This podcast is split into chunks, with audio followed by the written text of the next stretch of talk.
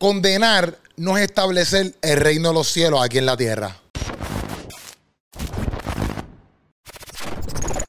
Estaba hablando el otro día con un amigo mío eh, mientras hacíamos ejercicio y él me decía ciertas cosas acerca del juicio y de juzgar y que la gente dice, ah, que es que a mí siempre me están juzgando, etcétera, bla, bla, bla.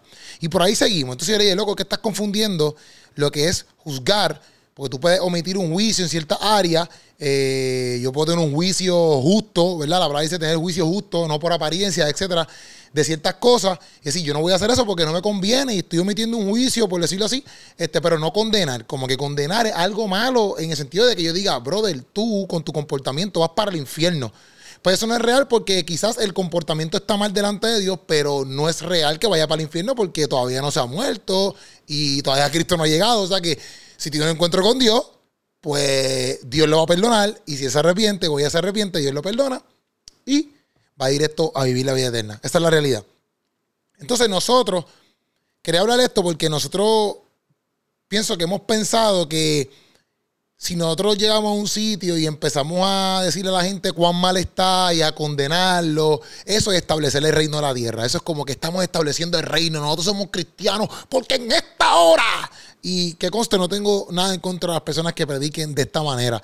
Pero nosotros no, no estamos, pienso que no estamos logrando nada con, condenar, con condenando a la gente. Si es que se dice así. Condenando a la gente no estamos haciendo nada.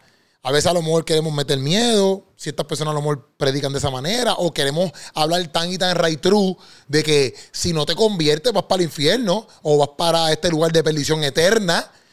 Y eso es real, pero a la misma vez no todo el mundo funciona de la misma manera. A lo que voy es que nosotros, Dios, Dios Jesús nos dio unas instrucciones, ¿verdad? Y yo pienso que lo que Jesús vino a hacer, porque entonces la gente coge esta idea de, decir, ah, es que Jesús vino aquí a establecer su reino y él cantaba las cosas así en la cara a todo el mundo, él, él le podía decir a la gente que estaba mal y, y eso no importaba y también los amaba, etc. Sí, pero la tarea o la voluntad de Dios para con Jesús era bien diferente a la tuya y la mía. Jesús vino a establecer su reino aquí en la tierra y él tiene una tarea en específico de cómo hacer eso, ¿me entiendes? Él podía llegar a donde las personas, a su pueblo y establecerle ciertas cosas, hablarle de cierta manera, porque esa era la voluntad de Dios para con Jesús. Esa era la tarea que Jesús tenía que hacer. Punto y se acabó. Que esa es la misma tarea que tú y yo tenemos.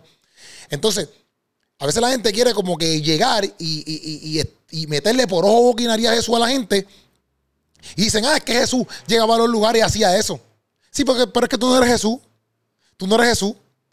O sea que tú tienes que buscar cuál es tu tarea, cuál es el llamado que Dios te dio a ti para que tú lo, ejecutes de la manera correcta. Porque el llamado de Pedro no era el mismo llamado de Jesús. El llamado de Pablo no era el llamado de Jesús. El llamado de Judas no era el llamado de Jesús.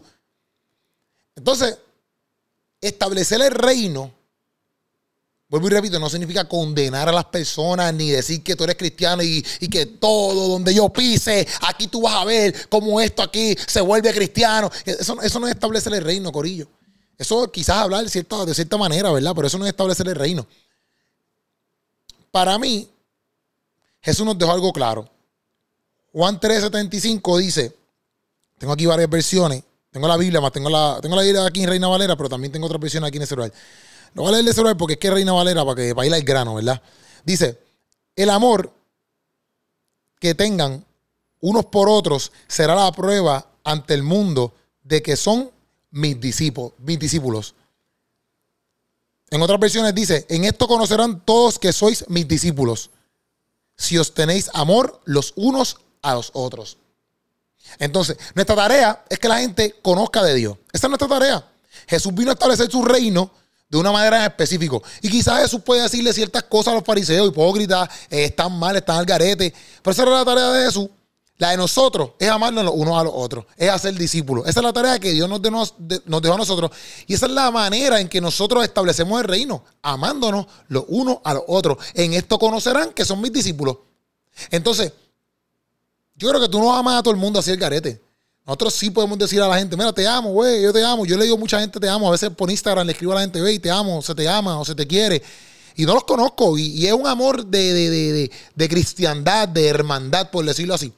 Pero cuando tú amas a alguien bien brutal, Tú lo conoces, brother. Tú conoces a esa persona, sea tu amiga, tu mamá, tu papá, lo que sea, tú la conoces. Jesús podía amar a todo el mundo porque Jesús creó a todos nosotros. Dios creó a todo el mundo. O sea que Dios verdaderamente nos amaba.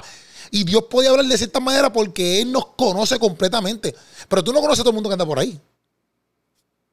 Tú no conoces a todo el mundo que anda por ahí. Y tú tienes que, para amarlos de verdad, tú tienes que conocerlos de verdad.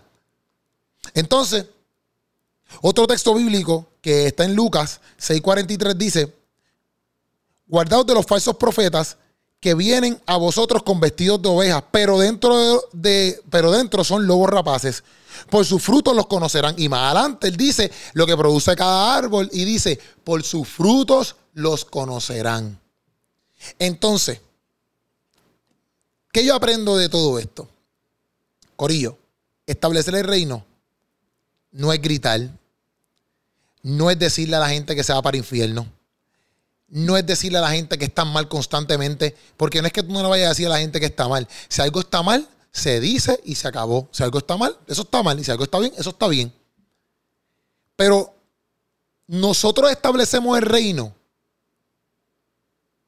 amándonos, mostrando los frutos del Espíritu, con la humildad, con la mansedumbre, con la paz, con cero egoísmo, con cero envidia de esta manera nosotros literalmente podemos decir, estamos estableciendo el reino donde quiera que nos paramos, sea en el trabajo, en tu casa, en la escuela, en la universidad. Y yo quería hablar de esto porque si nosotros nos enfocamos en amarnos los unos a los otros, primero que, como te dije, nos vamos a dar a conocer, porque antes de decir cualquier pachota por la boca, tú vas a decir, ¿sabes qué? Déjame conocer un poquito más a esta persona antes de yo comentar cualquier lo que era, antes de yo hablar cualquier lo que era. Déjame, o de antes de yo expresarme de, de X, manera, ¿verdad? Déjame conocer a esta persona. Hay muchas personas que yo he estado, que a veces yo los escucho en las redes sociales y yo digo, son unos locos. Están hablando lo que era. Los conozco de frente y de frente son de otra manera. Y me doy cuenta de que tengo que seguir aprendiendo. Y que yo establezco el reino mediante mis acciones y mediante el fruto del Espíritu que Dios puso en mi, en mi corazón y en mi mente.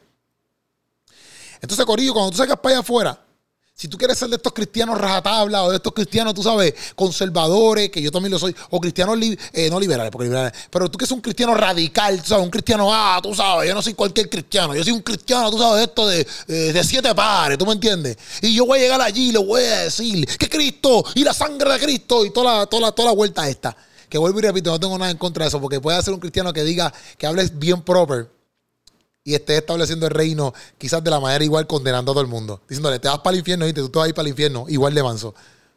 Yo pienso que la manera correcta de nosotros establecer el reino es con el fruto del Espíritu Santo, es amándonos unos a los otros.